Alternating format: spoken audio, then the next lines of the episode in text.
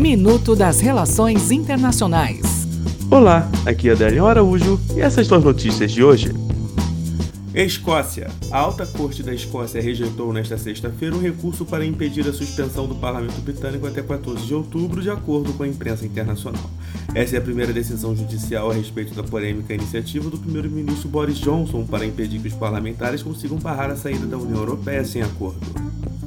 Caxemira. Milhares de pessoas foram às ruas do Paquistão nesta sexta-feira para demonstrar apoio a Caxemira, região disputada pelo país e a Índia. O governo indiano revogou, neste mês, a autonomia da sua parte da Caxemira.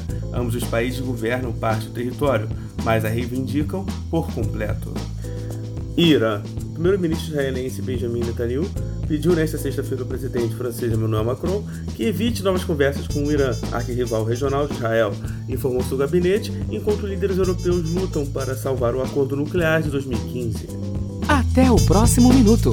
Enquanto isso, aproveite mais conteúdo no portal seire.news.